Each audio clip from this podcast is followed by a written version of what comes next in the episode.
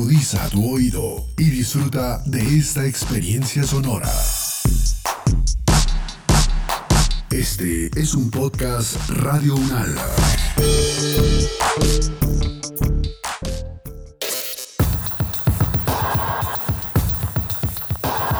Universo Sonoro.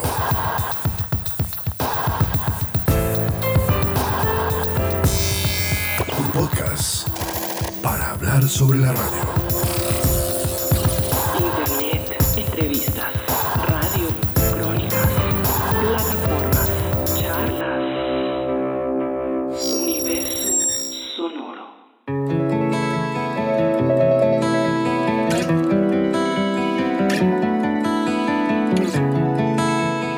Tenemos el gusto de hacer un podcast hoy con Ricardo Galán, un hombre recorrido del periodismo, tan recorrido que trabajó con todos los buenos.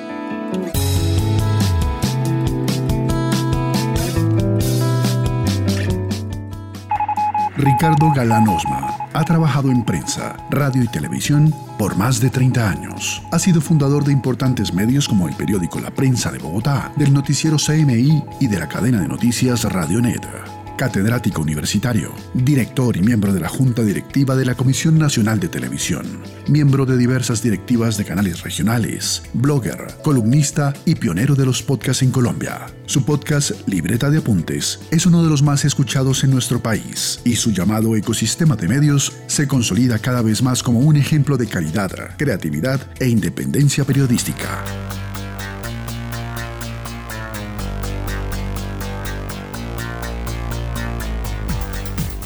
Ricardo Galán, muy buenos días. Muy buenos días, ¿cómo está? Egresado de IMPAU, ¿no? Sí, señor, de la vieja escuela del IMPAU, de donde salimos grandes reporteros. De la vieja escuela que además enseñaban el periodismo que era para desempeñarse en la prensa, en la radio o en la televisión. Tal cual. Yo me especialicé en radio. Uno podía escoger. Sí, pero la vida además lo ha obligado a usted a cambiar y replantearse lo que tiene que ver con el ejercicio de la profesión, porque los cambios técnicos como que lo han obligado a usar otro tipo de recursos y a buscar otros caminos. Nuestra generación nos ha tocado casi todos los grandes avances de los medios de comunicación. Yo llegué a trabajar a Radio Sutatensa, fue mi primera emisora. ¿Con Jaime Zamora? Con Jaime Zamora y Germán Medina. Allá había esas cosas ruidosas que se llamaban teletipos y los micrófonos eran antiguos. Los transmisores de la emisora eran de tubos y se escribía en máquina de escribir Remington y Underwood negras. En papel periódico se escribía. En papel periódico. Después fui a trabajar al siglo y ahí había todavía rotativa. El periódico se armaba en lingotes de plomo. Y olían todas las oficinas a eso y hasta la ropa quedaba oliendo. Y cuando prendían la rotativa el edificio temblaba. Se sentía que arrancaba la rotativa y entonces uno ya sabía que estaban imprimiendo el periódico. Hora de ir empacando porque no, ¿Y se, no se sentía como Gutenberg cuando prendían la máquina. no, eso daba susto. Estamos en un quinto piso y eso desde el sótano que se mueva así el edificio, un edificio viejo, calle 16 con carrera 3.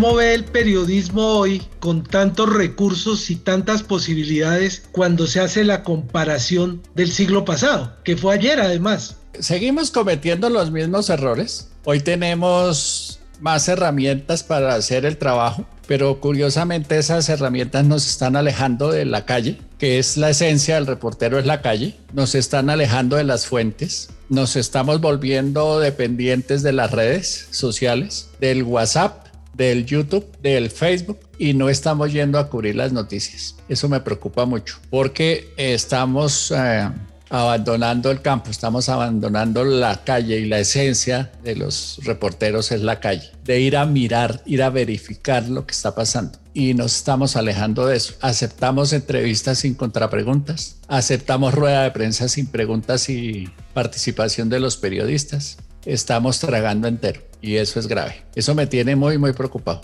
y teniendo más herramientas que antes. Usted entró casi como fundador del periódico La Prensa de Bogotá. Tengo la fortuna, he sido de buenas, he fundado un periódico, he fundado una cadena radial, he fundado un noticiero de televisión y varios medios digitales. ¿Cómo hace de falta precisamente, y hablando de eso, Radionet, ¿no? Ah, ese fue un experimento muy bonito, muy bonito.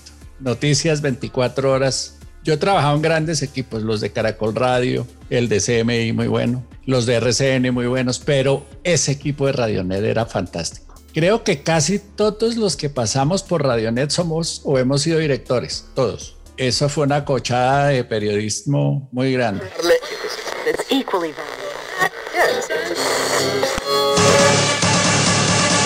Urgente.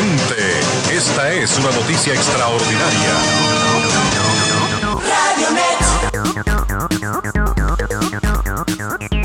Al separado que nadie le habla, entonces lo acompaña 24 horas, lo acompañaba en su momento Radionet.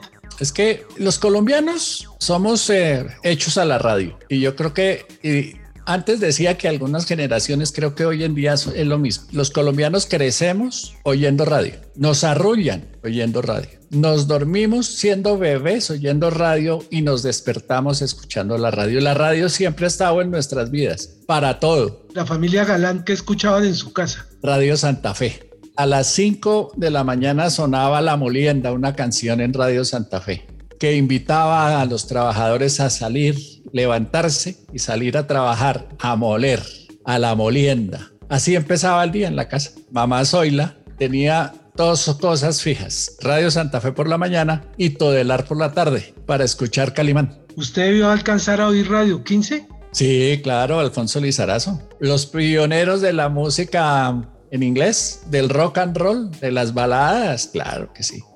Tiene usted toda la experiencia para darles a los alumnos hoy en día. ¿Cómo le ha ido de profesor?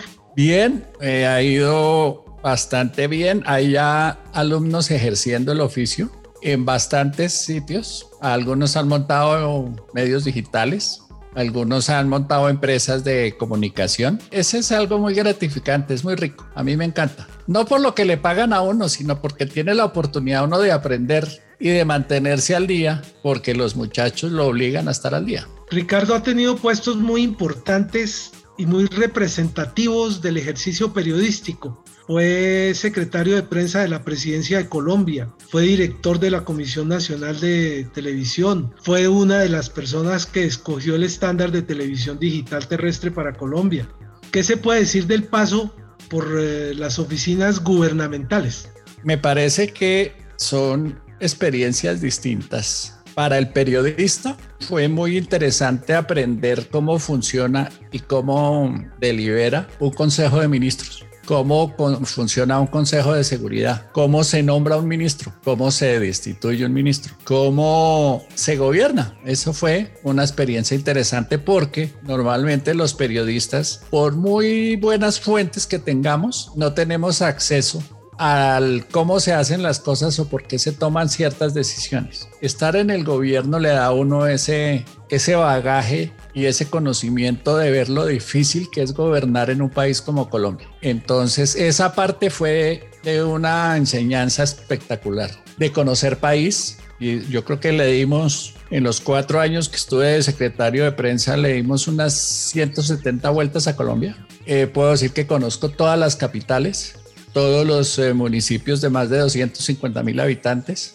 y casi todos los municipios grandes de todos los departamentos. Eso me hizo conocer América toda, desde Canadá hasta la Argentina. Y ya después siendo comisionado me permitió ir a conocer el otro lado del planeta, Europa, Japón, China. Y eso para un periodista es invaluable. Yo creo que todo lo que no aprendí en la universidad lo aprendí ahí. Yo he tenido, como usted decía, yo he trabajado con, los, con todos los duros. Mis jefes han sido Álvaro Gómez Hurtado, Juan Carlos Pastrana, Carlos Gustavo Arrieta, Yamid Amad, Juan Gozaín y Álvaro Uribe. Y últimamente... ¡Qué resistencia la suya! y últimamente Juan Lozano en RCN. Entonces, digamos que, y Yolanda Ruiz en RCN, Juan Carlos Iragorri. Entonces, digamos que he tenido grandes jefes, de todos he aprendido y, y, sí, la vida a mí me trató bien. Ahora, me tocó, me ha tocado cosas muy duras. Nos tocó toda la guerra contra el narcotráfico nos tocó pues todo lo que ha pasado con las FARC y los paramilitares. Y nos tocó crisis económicas, tragedia de Armero, eje cafetero, terremoto de Popayán. O sea, a nuestra generación le ha tocado grandes cosas, muy duras. Y en esos cargos y en esos recorridos aprendió de administración pública. Eh, va uno aprendiendo, sí. Los Viendo- potazos, A la hora del test sí, porque yo no estudié administración pública, yo soy periodista y hay que tomar decisiones, pero pues para eso están los asesores y los abogados y los economistas y cuando uno llega a esos altos cargos siempre hay alguien que hace toda eso. Generalmente ya están ahí, son los que saben hacer las cosas. Entonces, y son los que siempre están, siempre han estado. Entonces no hay, no hay mucho esfuerzo, es solo ponerle un poquito de sentido común y saber escuchar, ¿no? Cosa tan importante es aprender a escuchar. ¿Y usted si pudiera echarle reversa a la vida volvería a ser periodista? Sí, sin duda. No sabría hacer otra cosa y no quisiera hacer otra cosa. ¿No ha sido muy dura la vida con los de nuestra generación que después de que estudiamos como que nos puso a seguir estudiando permanentemente y a adaptarnos a otras tecnologías? Pero es que fíjese, Guillermo, que es lo que le va a tocar a todo el mundo. En Gran Bretaña, hace un año antes de la pandemia, estaban a punto de tomar una decisión en la educación formal que era no más carreras. No más carreras de cinco años, de cuatro años, o de seis años, o de ocho años, según el caso. Porque la nueva tesis es que uno tiene que estudiar toda la vida, todos los días. Entonces no tiene sentido encerrarlo en una universidad cuatro años a aprender cosas, sino sáquelo a la calle, entréguele unas herramientas básicas. En el caso nuestro, leer, escribir dos o tres idiomas, dominar dos o tres idiomas más, algo de economía, aprender y prepararse para la tecnología, aprender a programar, aprender a hacer lo que finalmente uno termina haciendo, editando fotos, editando video, editando audio, aprendiendo las, las cosas elementales del oficio, pero todos los días. Todos ¿Y en los lo digital cómo le va? muy bien, yo soy pionero de muchas cosas en, en Colombia. Siempre tengo la suerte de estar como, como que me tienen en cuenta por mi capacidad de arriesgar, como que me encanta arriesgar cosas, probar cosas nuevas, entonces siempre me tienen en cuenta para nuevos proyectos eh, de podcast, para nuevos proyectos de el Facebook Live, por ejemplo, yo lo estrené en Colombia, fui el primero en hacer Facebook Live aquí, en señales de prueba. Ahora estamos eh, empezando a probar otra cosa nueva en Facebook que se van a llamar el contenido pagado. En el podcast también soy pionero junto con Félix Riaño, muy conocido ahí en la casa. Entonces, eh, digamos que la suerte me ha puesto en donde toca, cuando toca. Haber ido a Japón y, y a Europa fue darme cuenta que había que subirse al bus de la tecnología, que las redes sociales iban a ser importantes cuando aquí no se hablaba de eso. Aprendiendo de televisión digital, aprendí de radio digital, vi venir los podcasts, vi venir las redes sociales, cuando aquí eso no era relevante. Entonces, eh, creo que estoy de acuerdo con los británicos, hay que estudiar toda la vida en todas las profesiones. Yo le digo eso a mi hija, estudia lo que quiera, pero prepárate porque te la vas a pasar estudiando toda la vida.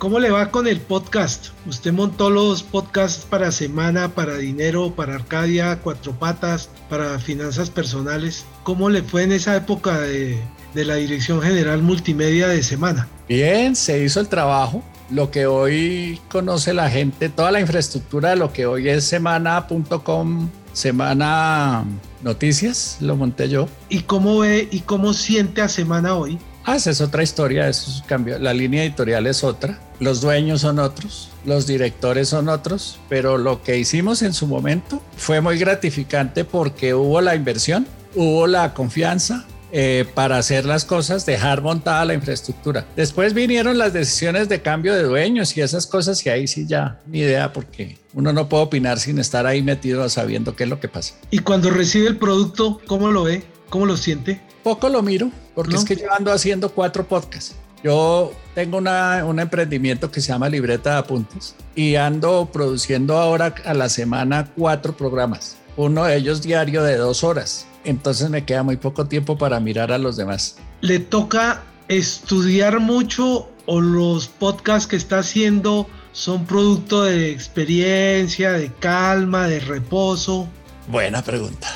Hay varias cosas ahí. Uno, ese haber pasado por el gobierno, ese haber pasado por la Comisión de Televisión, yo pasé por la Procuraduría también, hace que yo entienda cómo funciona el Estado, cómo funcionan las cosas. Y eso me dio muchas fuentes. Y sé leer cuando están diciendo las cosas, qué es lo que en realidad están queriendo decir. Entonces, esa experiencia me sirve hoy para los análisis que hago, para saber leer los mensajes explícitos o implícitos que envían senadores, alcaldes, congresistas, porque aprendí ese lenguaje, aprendí a leer esa, la diplomacia, el cuidado de las palabras, etcétera, etcétera. Tengo muy buenas fuentes, yo tengo acceso a mucha gente. Yo tengo una lista de contactos de 2.500 personas y hay ahí de todo.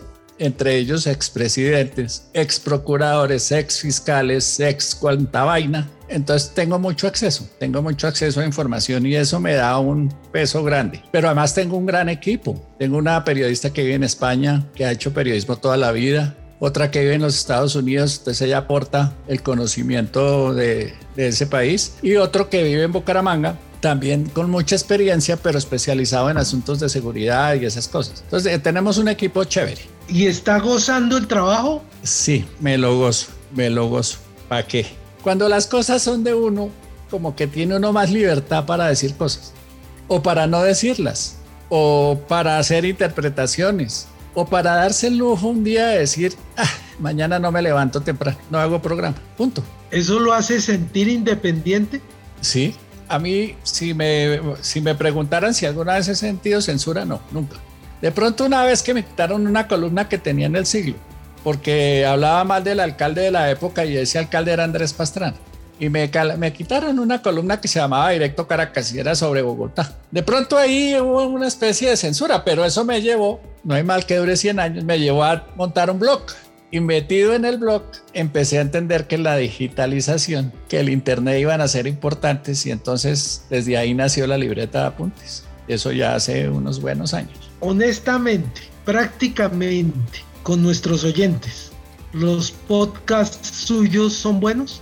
No son buenos, son muy buenos, son muy buenos. Especialmente me estoy sintiendo muy contento, muy gratificado con uno que se llama Mujeres TIC, porque estoy abriendo una brecha, una trocha que nadie se había atrevido a abrir y era darle a las mujeres que están tomando o participando en los desarrollos de tecnología la visibilidad que no han tenido. Y resulta que me he encontrado con unas mujeres, con unas historias de vida absolutamente espectaculares. Todo un aprendizaje de cómo las mujeres son capaces de hacer tantas cosas al mismo tiempo y darse cuenta de cómo no se lo reconocemos.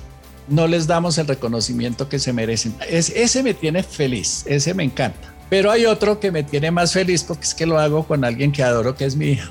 se llama Bueno, Bonito y Barato me encanta porque mi hija participa, lo quiere y, habla ahí. Entonces ese me lo gozo. Ese es nuevo, ese apenas llevamos ocho capítulos. Ah, ese me encanta.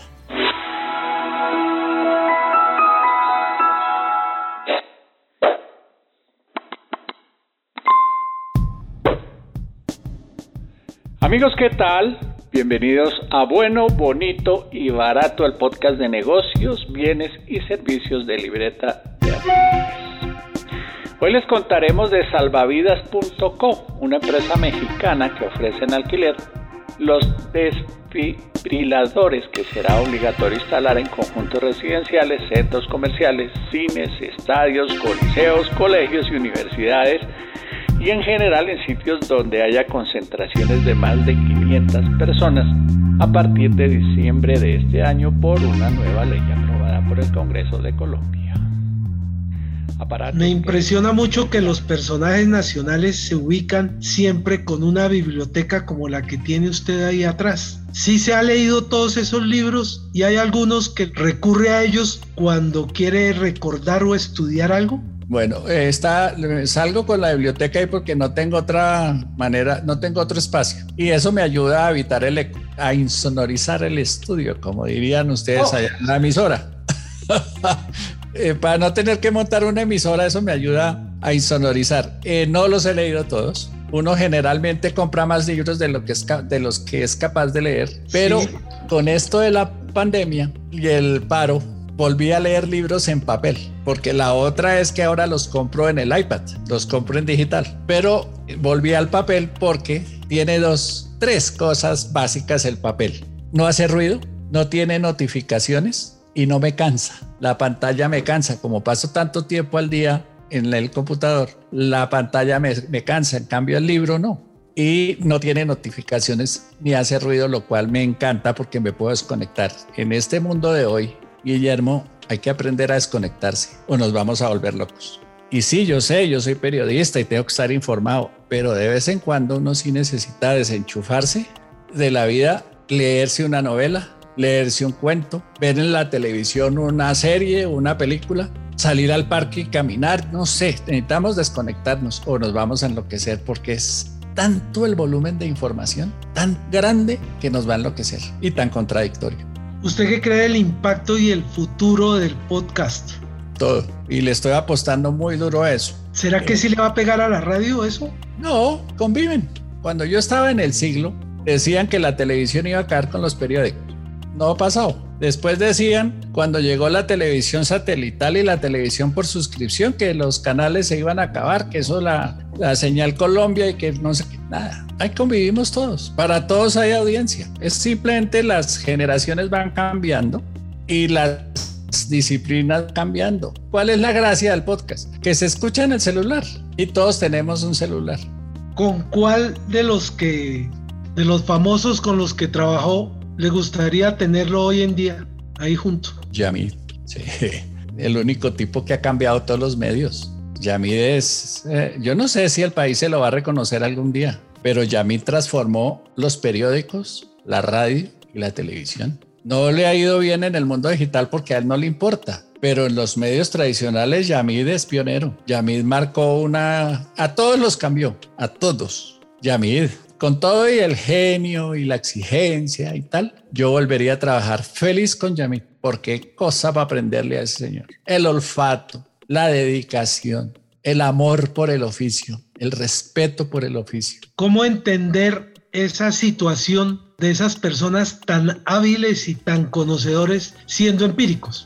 Porque les tocó una época que de alguna manera hoy estamos viviendo otra vez, solo que ahora tenemos cómo hacerlo. Tenemos el Internet y es educarse por sí mismos. Tener que aprender de temas que no les eran amables, que no les eran conocidos porque tenían la obligación, la responsabilidad y lo tenían clarísimo de que ellos eran los traductores al público de las cosas que pasaban.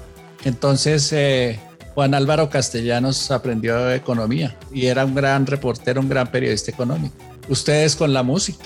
¿Cuántos de ustedes que movieron música en inglés sabían inglés? Les tocó aprender inglés, cuando eso no era obligatorio para el oficio. Y así, eso hacía que amaran lo que hacían, que le dedicaran tanto tiempo o le dedicáramos tanto tiempo. Casi que las familias terminaban a un lado, olvidadas, porque nosotros eh, no teníamos problema en quedarnos cuatro o cinco días transmitiendo en directo sin ir a la casa, como pasó con Armero, por ejemplo. Yo salí de mi casa el miércoles y volví el domingo. Y en esos cuatro o cinco días no dormimos. Y ocho días antes habíamos hecho algo parecido con el Palacio de Justicia. Que a quienes nos cogió la toma del Palacio de Justicia en el centro, quedamos encerrados y si nos íbamos no podíamos volver a cubrir la noticia. ¿Qué pasó? Nos quedamos ahí dos, tres días, con la misma ropa, durmiendo en la calle, comiendo mal, luchando por las baterías, por los teléfonos públicos. Era otra época. Pero esas personas, Antonio Pardo, que acaba de sacar un libro con los 100 años de la radio, es gente que, que hizo grande este país. Don Fernando Londoño montaron las cadenas radiales que hoy todavía existen. Es que eso eran un montón de emisoras, lo volvieron radio grande. La radio colombiana es, es lo que es gracias a ese esfuerzo de personas como Yamid, como Juan, como Julio Sánchez, como tantos otros, como eh, las hermanas Bernal en el caso de Radio Santa Fe y, tantos en las regiones, ¿no? Uno a veces se le olvida la gente que está en Casanare, en Arauca, en Putumayo, en el Amazonas, en San Andrés. Allá hay gente haciendo radio, allá hay gente haciendo periodismo, informando a la gente, haciéndose la tarea.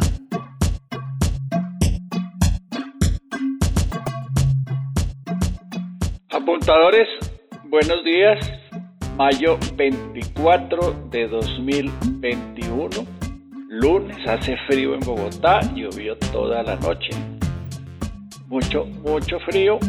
Y arrancamos esta semana para la cuarta semana.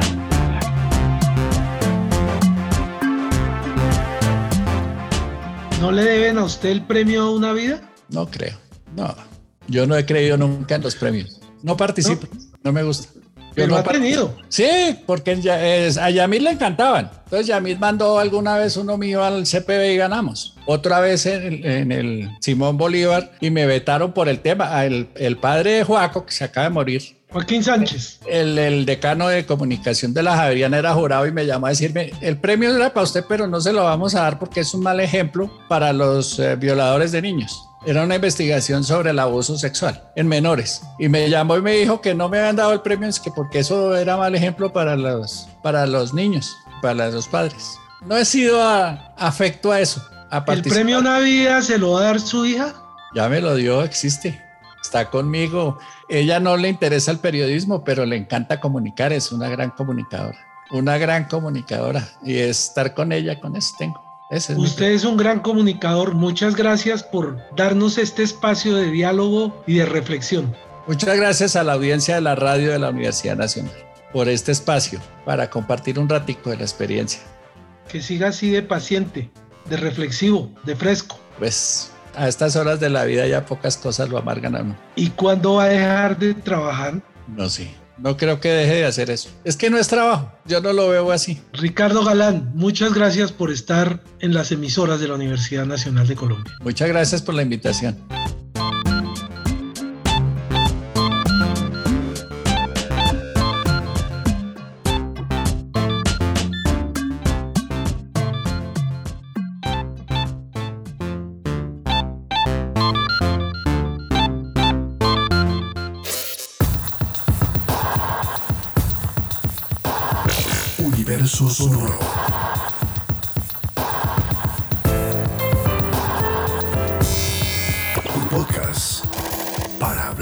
La radio.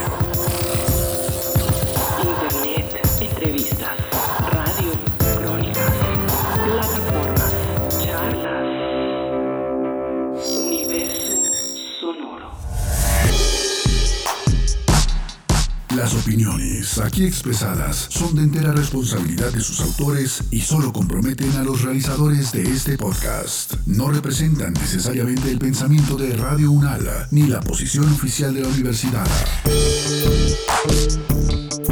Este y otros podcasts en nuestro sitio web podcast.unradio.unal.edu.co. Universidad Nacional de Colombia, proyecto cultural, científico y colectivo de nación.